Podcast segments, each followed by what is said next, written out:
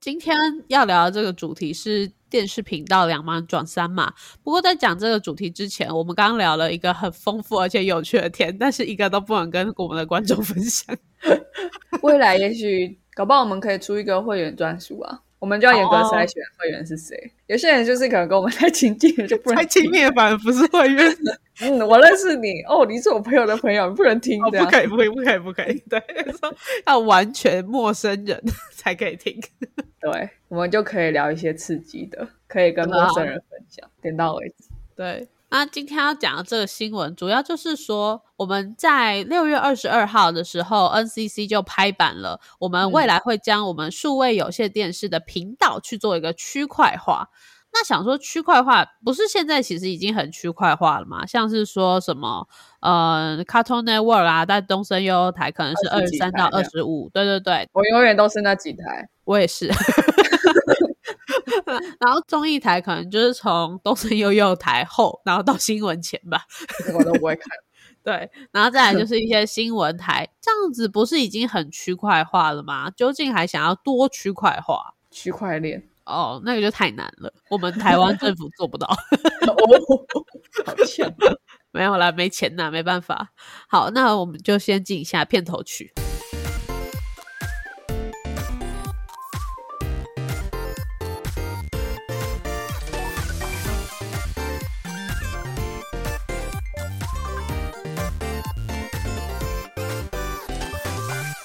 我不知道我老的时候世界会不会爆炸。但我知道，再不说出来，我就要爆炸了。我是 Alex，我是炫。好，那它这个所谓的区块化到底是怎么样？它就是以后电视频道都要从两码变成三码，就是二十五台就要变成，假如说七百二十五台这样子。那会不会比较难记啊？就是要习惯性的号码，对，这个一定会比较难记的。其实，在我们很小的时候就已经做过一次这个重新排列组合了，就是在东森幼幼台原本是六十六台，后来改成二十五台的那个年代。哦，可能有发生过吧，我没有印象。谁还在看电视啊？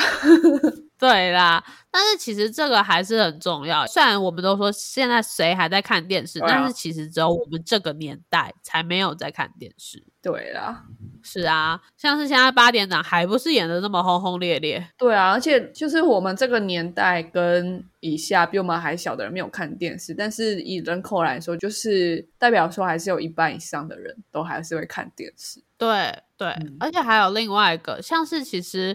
呃，很意外的，跟我们同年纪的，然后一个人住的，如果家里有电视，回家还是大家会惯性打开电视哦。哦，对，就是你打开，然后你可能在划手机之类的，对，有一些声音，嗯嗯哼。所以这些其实这些还是默默传递的一些讯息呀。所以电视的频道要怎么排，其实还是很重要的，在现在这个社会里。对啊，而且我觉得对于政府来说，这是政府的其中一个功能，因为频宽这件事情是一个公共财，这样，所以我把它分给谁的话，其实是一个蛮重要的问题。这样，虽然呃越来越少人会觉得它重要，对 对。所以他现在就是要把原本两码的电视频道去转成三码。那以前这些一百个频道，像是二十五台的东森有用，就会以一个虚拟的双载方式，就是在现在还是可以先按二十五，然后他就会把它跳转到新的三码的东森悠悠台。哦。但是实际上未来再过三到五年之后，我们一律都会变成三码的模式，就不会有这个双载的方式在支援大家这个过渡期了。再过三到五年也是啦，难说啦，因为现在 Netflix 好像也要变贵了，然后又要开广告，搞不好大家会回去看电视。对啊，对啊，哎，像 Disney Plus 还是这么贵，就算我再怎么喜欢漫威，我也没办法买。哎，对哦，搞不好风水轮流转哦。好啊，先准备一下这样。说到漫威啊，最近那个雷神索尔又上了四嘛，雷神索尔四要上之后，我就要跟我的同事约约去看。但是说实在，我完全没有追漫威的任何片，我只有看奇异博士。哦，真的哦？那你要直接看四 啊？我最近就熬夜一直在加班啊，看看漫威。哎，你好认真哦。对啊，我得要把它追完，我才可以跟我同事一起去看，真的是很辛苦。哎，其实我有 Disney Plus 跟 Netflix，然后都不是我的账号，这样都是跟别人共用的账号。寄生虫。对 对，所以就看蛮爽的。就是我因为因为我喜欢看的题材比较少，所以我蛮容易没有片可以看的。片荒，对，所以 Netflix 有时候看一看，就嗯，好像它永远都不会再更新了，怎么办？这样，然后就去看一下 Disney Plus。啊，我懂，这样啊，他就会出一个一系列很好看，然后可能十集，那都不知道他下一季要不要播嘛？就是，嗯，他们都这样啊，就是看那看那个效益好不好，就真的很公司的感觉。对，然后才看要不要拍，那就会过很久很久，可能久到我都忘记第一集在干嘛了，有点像后来去看那个《晋级的巨人》一样，因为我不喜欢，我觉得看漫画有点累，我喜欢让他自己动，这样 我不想动，哎，让他自己动。所以我我我就很久了，过了很久才去看嘛。他不是过很久才更新嘛？对对。然后又过很久又没更新，我就觉得好，我一定可以看这个看三遍这样。反正我会忘光，谁可以把它记那么久啊？我也是。所以以前小时候都会追那个漫画连载，像小时候就会追《海贼王》嘛，一直追一直追。后来发现上高中你等下开始读书，没有办法每天都在 review，就会就没办法追了啦。对耶，就会断线了。我我对火影忍者好像也是这样。听说他们后来又生小孩了嘛？我就是只是听说，哎，因为很久就很久 就断线了。对啊，然后听听说鲁夫的那个果实其实不是超人系橡胶果实，我也只是听说了，都是听说。不过我妹很有毅力耶，她真的从小追到大，她现在现在还在啊。对啊，超强的。可能他生活比较单纯一点，他还在念书。哦，的确的确，我也还在追柯南啊，所以还可以啦。柯南还没有停哦，还没停，都还有在连载。哎，他连载稳的多了，比比猎人跟海贼王都稳。对啊，因为我那时候好像有看到什么猎人要复开了，我才想说，嗯，那我是不是可以开始看了？我一直知道它是一个很好，肯定是很好看的作品，可是我一直不想看，我不想要。卡在什么小杰上传是不是？我不想要卡在库拉皮卡，库拉皮卡上传，小杰没上传。好，我都不知道谁是谁，因为真的没有看。我希望他复更的时候我才开始看，这样。我还好，我那时候蛮幸运的，因为我已经抓到调调，我要在他一个片结束后才去追，所以我的我的角色还没上传。哦，我假装他完全有。自力哎，我不行，我一旦看了，我一定会熬夜看完的，我我没办法，我没办法慢慢等。你看，我们现在就一直在讨论这些漫画、这些动画、这些 Netflix。说实在，看电视的人真的很少。跟电视，对我们的话题的话，就跟电视没有关。现在聊得很开心，这样。不过，我们真的还是要回来了。好，就是到底为什么会有这件？电视频道要两码转三码的事情，不会觉得哎，这个政策来的也太突然了吧？而且它好像是有争议的，就是国民党好像有提出一些争议点嘛。其实我不太知道说这样的政策它负面的影响可能会是什么。嗯，我针对争议那边哦，可能等一下后面才会比较提到，但是我没有去调查说每个政党它的立场到底是什么，这个我没有要去调查意思。可是我要先讲一下这个起源到底是为什么。起源呢，它主要就是。中天当时因为韩国瑜的事情嘛，还有一些假新闻的问题，所以后来就是关台撤照关台。那这件事情关台是发生在二零二零的十二月十二号，那他被关台了。对我刚查到这个新闻，二零二零我也是吓到，天哪，时间过很快哎！我觉得疫情真的让我们时间过得太快哦。好奇怪哦，好神秘哦，没错。然后这个中天新闻台在关台之前，他就会先撤照嘛。那撤照之后，大家就要讨论一下，说那未来的这个五十二台到底要推谁上去呢？对，还有新闻台，对，最后是推了一个华视的新闻台，把它从很后面的一百多台调过来五十二台这样子。哦，那搞不好华视的收视率会变高，这样。也有可能啊，但是这个就其实是有点点争议的，就是当时在讨论说到底要推谁，其实是很多人都想要争取这个位置。不过最后由就是国家通讯的传播委员会 NCC 啦，他就是坚持我们就是要把华视新闻推上去，那最后也就就真的就华视就上去了这样子。他不用竞标吗？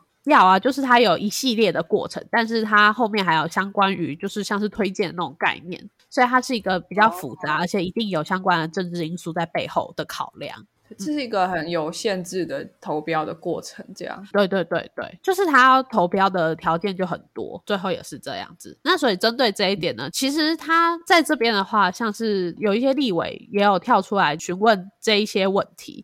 总之呢，华视就是也是就上了嘛，那那也好像没什么好说的了。嗯，那最后发现了一个事情，就是像是这些新闻台一直百年不变，就是好像呃五十二以前就是中天，然后几台就是谁，这个好像都没有去做跟动，会有跟动必要吗？其实应该是要的，啊，因为前面的这些号码或频道，他们都是相对于热门的频道哦，你不会闲来无事间打开电视就转到一百多台吧？真的，真的。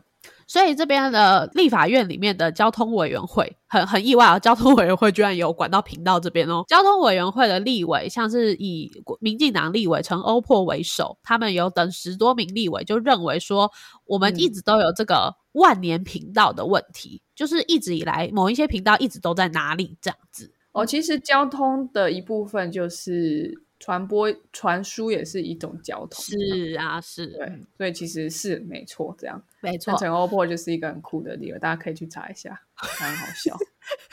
对，那他们就是在二零二一年的十一月二十五号，距离上次中天撤照已经一年了。然后他们就在审理有线广播电视法中的部分修正的条文的时候呢，他就希望取消主管机关 NCC 的频道审查权，就让他没有这个权利，就可以打破这个万年频道的问题了。对啊，为什么他 NCC 要有一个频道审查权？基于什么？对对。而且让国家去审理呃新闻，不是就有点好像是不是有点不自由啊的意味的感觉？因为频道审查听起来就是谁可以在什么台，可是这听起来就是一个很市场决定的事情吧。对啊，对对对。那万年频道，总之到底在说什么？就其实是在说，就是台湾的这些有线电视的频道，大多都会一类型，然后区块化的排在前八十号以前。就像是我刚刚说的，卡通频道都在那边，然后接下来就是综艺节目频道，再是新闻频道，而且这个这些。大家都是多年不变的，可是这些区块的空间一直都不足啊。其实频道台还是一直一直越来越多，但是新闻台就是只有这几台。那今天新出来了一个华视新闻台，如果不是中天今天离开了，有谁可以坐上这个热门的席位呢？哦，它其实应该要可以轮流这样，就是可能每年有一个新的标案之类的。对，可是这个又又有点太困难，所以。越来越多新的同属性的频道它出现了，但是却没有办法放在这相同的区块中，就只能直接跳过这个热门的五十几台的新闻区块，直接排到一百多以后，或是两百多以后。那这样就会造成说，这些新的频道要打进这个市场，根本没办法打进来啊！那没有办法打进来，没有钱，没有钱怎么去招标呢？哦，正确，所以就会一直变成这样万年频道。所以当时的就是陈二破为首的这些立委，就是说我们就是这种万年频道的现象，就会造成有线电视的产业进步就是很一直阻碍它，所以他们就修正了有线广播电视法，然后其中第二十九条的修正案，他们建议频道说，以后我们再分频道哈，应该要分成五到十个区块，然后把同个类型都塞在同一个区块里面，这样子。什么意思？就是以后呢，我们就是分五到十个。那你看，我们未来如果变成三位数的话，我们就可以设立啊，假如一是这种综艺节目，然后这样子综艺节目就可以从零排到九十九。哦，一零一，对对对，然后一九九这样子去排。哦，所以我们就会把以后频道就这样分成五到十个区块，然后就用三位数来编码，这样子把同一个类型都集中在同一个百号的后面，就可以让新的电视台也可以排在后面啦。这样子他们就不会让别人找不到了。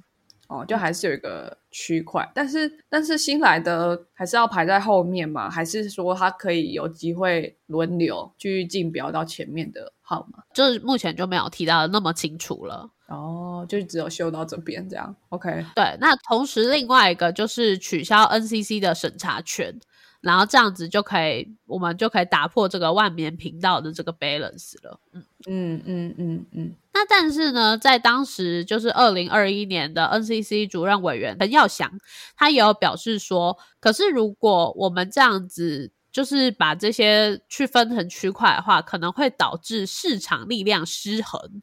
什么意思？逻辑是什么？对啊，我自己听起来我觉得比较好，但是他却表示说会导致市场力量失衡，然后对消费者会更加不利。所以他们当时的决议就是说，好，我知道你的提议了，那我们延到二零二二年的六月之前，我会提出一些大家都可以接受的解决方法。那他提出了吗？对，所以时间过得很快，很快的，就是到我们现在六月二十二号，今天 NCC 已经召开了，就是陆陆续续召开了六场沟通会后，很多学者跟大家最后 summer 出来的一个结论就是，我们未来就是要把两码转成三码，同时也符合了立委们提出的五到十个区块，然后同时也可以让就是。大家每个新频道都有比较好的可见度，这样子，因为毕竟你就知道说，假如说七，然后七是一个新闻台，你就可以在新闻台里面找到所有的人，这样子。OK，OK，我刚刚在猜想，就是他说所谓市场力量是很可能是，可能是就是比如说很很有钱的大财团，他就可以标到很很好的号码，这样。他可能怕他可能想要制衡市场吧。从政府的角度来看是这样，可是他跟要不要区块化，我觉得关联没有很大，可能是说取消他的审查权，他就会市场可能就会失衡这样。哦，嗯嗯嗯。对，我觉得你说的很有道理。回过来讲，我们如果要把两码变成三码的话，现在会遇到最大的问题，就是我们现在所有的机上盒跟所有的那些小小的盒子，这些东西呢都要更新。这个有硬体的问题哦。对，然后不不仅是硬体，也有软体的问题。现在就是业者就有跳出来算，就是说，如果要更新这边这些东西的话，每一家现在差不多都有两台。那一台如果是两千块的话，总共现在全部算一算，就是会花两百亿来做这件事情。要直接换新的哦。嗯，对，我是不知道这是怎么做啦，但是 他们就是这样算的。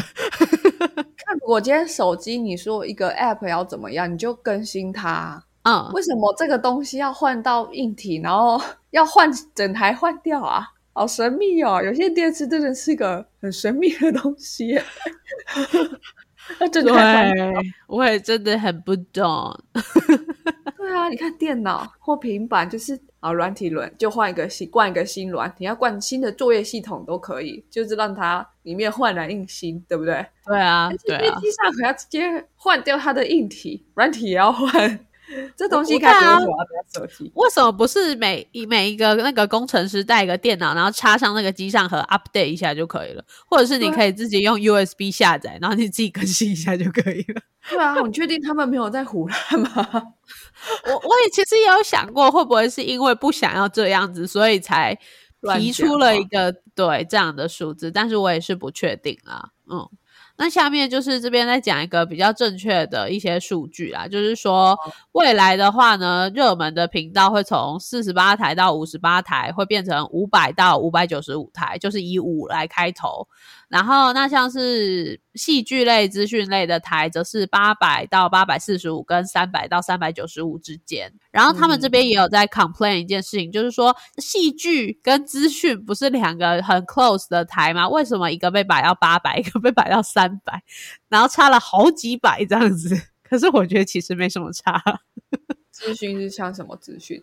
就是那种什么生活知识家，然后什么什么那种比较你可以接受资讯的台。健康资讯啊，什么医师都来上节目，然后讲一些资讯的东西啊。哦，这没有差啊，他又不是真的物理上的距离，他不，他就不就还是在按按钮而已吗？对啊，所以我就说这到底是有什么问题？不要讲这些，什么？这是我反对意见，我很想听真正的反对意见。对。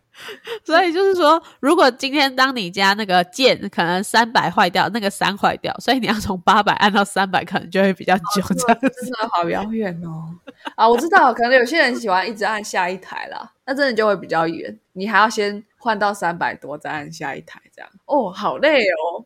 那我会建议那个遥控器多一个随机播放的选项。搞不好遥控器也可以重新设计啊。哎，这倒是可以啊。对啊，因为已经有模块了，那我可能就一键按到什么体育台啊，那我就从体育台一直按下一台、下一台这样。对啊，对啊，先选择今天要看什么样的区块嘛，然后再决定说你要去选哪一个这样。对啊，有一点 UI 的概念引料引入这个旧世界是不错。对啊，然后就是 这这些这也是其中一个反弹啦。我觉得反弹的真的很爱电视哎，他想的很透彻哎，就觉得他好像每天都在看电视，真的是一个很佩服提出这个反弹意见的。然后另外一个实际的数据就是，业者现在推论说，国内现在有四百八十万户的有线电视收视户，这样子每一台数位机上盒是两千元，如果每一家都有两台机上盒的话，就会要投资两百多亿才能全新更换这些机上盒啦。两百多要不要直接买 Netflix 的股票？要不要建一个台湾 Netflix？对啊，要不要？好像可以不用换那个了，就让它都不能用吧。对啊，好会搞笑哦，太扯了吧？嗯，呃，我觉得其实刚刚提到那个建一个台湾 Netflix 好像也不错，对不对？对啊，你就直接开一个新的 App 啊，什么之类的。对啊，对啊。好像真的很不错哈，那我们就是那些什么 B B 宽屏那些宽屏电视就会全部跳起来哦，直接转型了啦！你要投资两百多亿再到什么机三盒，才四百四百多万户，四百八十万，四百八十万而已。不行，四百八十万是户啊，我们两千三百万除以四百八十，差不多一家五口，差不多好不好？不要这样子。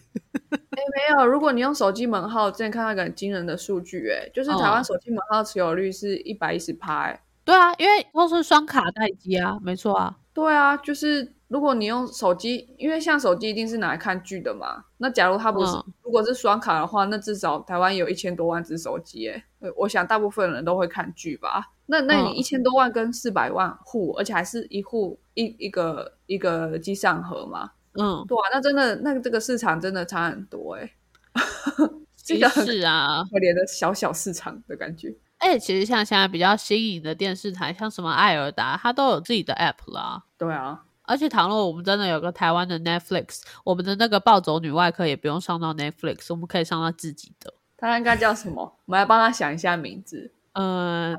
台 Flix，台湾 Plus，我觉得一定会有这种感觉。台湾 Plus 哦，台湾 Plus 哦，感觉很，嗯，好像有一点感觉。台湾 Flix，台湾 Plus，X 台湾 X 台湾听起来是彩虹频道，就是那个十八岁才可以下载的 App。对，X 台湾，呃，怎么那么台湾啊？全部都是台湾的，是在中正纪念堂发生了不可告人的事情，这样子。我是中正纪念堂看吗？我好想看你十八岁哦。我在国父纪念馆遇到了什么？夜深人静，少女路过国父纪念馆，敬背。冷气行经中山地下街之后，之后不要每次都逗号，然后打个连接词就没有后面了，好不好？还有什么？在东区好吃惊，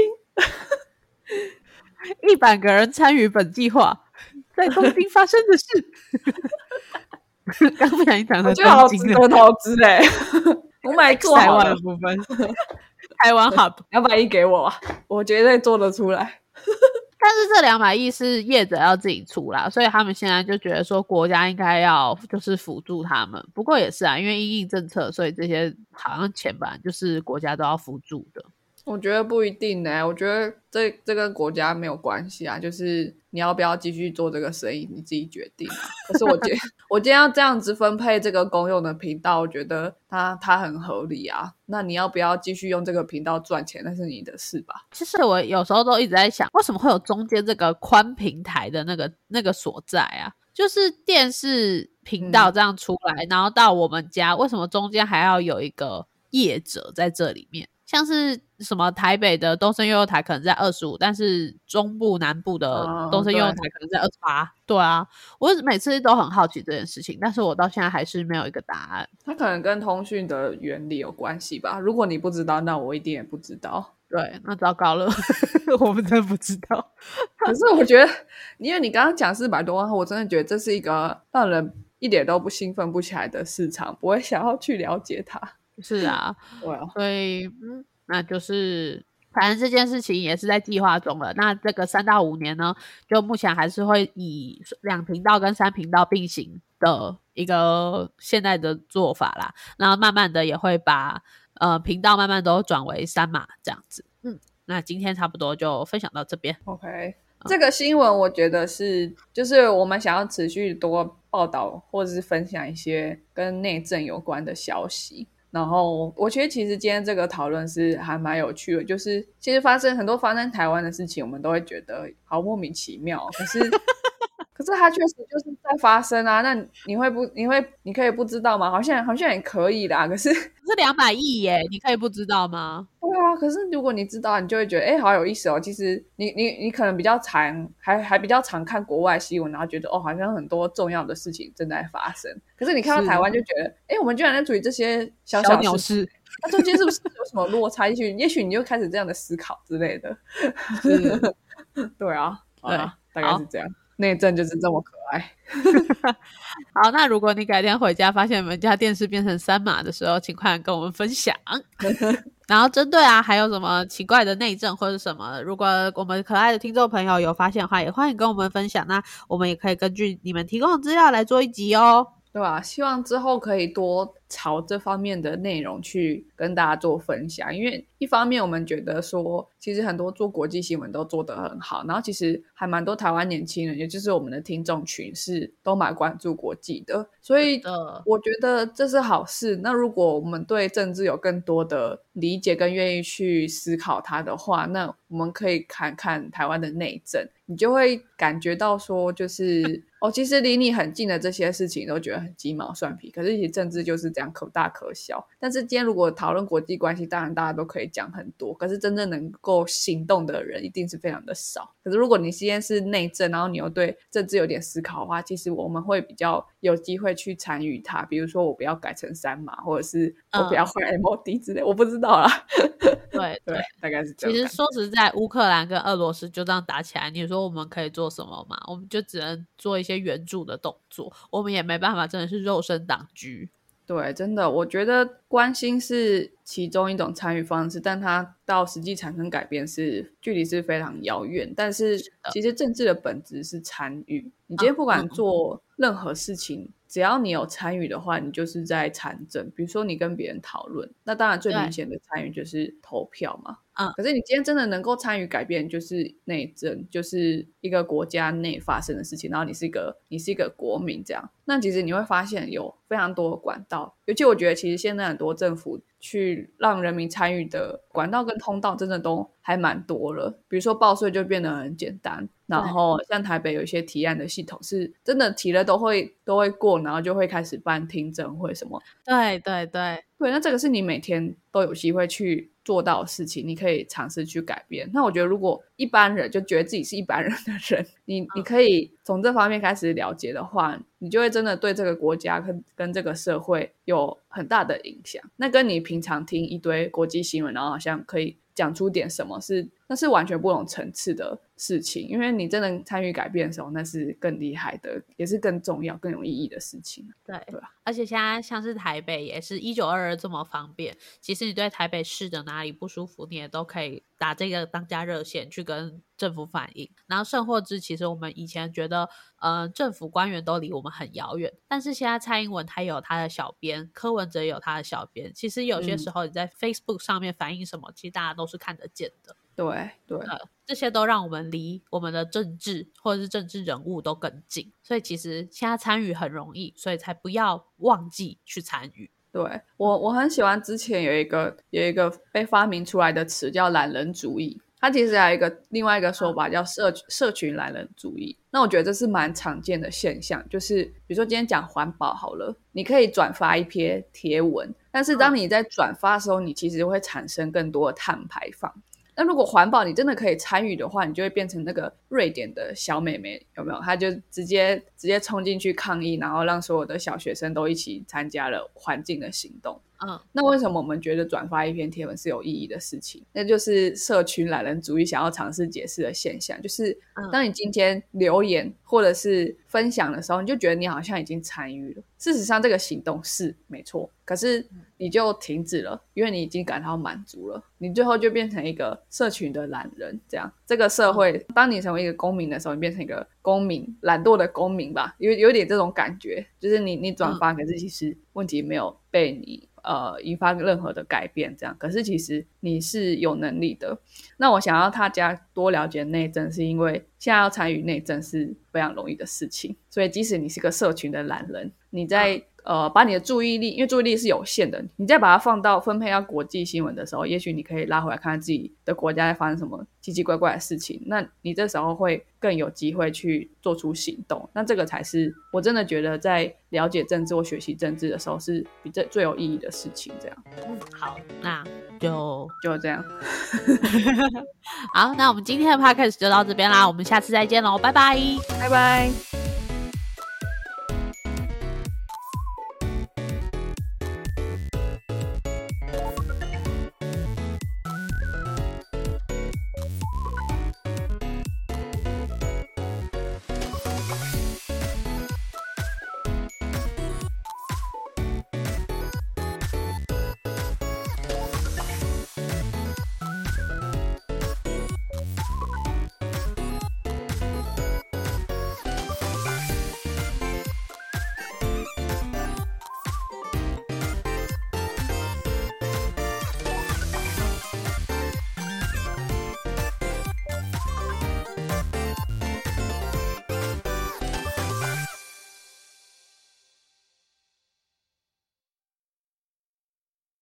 哇，今天聊完口好渴哦，请我们一杯真奶，让更多优质的内容准时送到你手机里吧。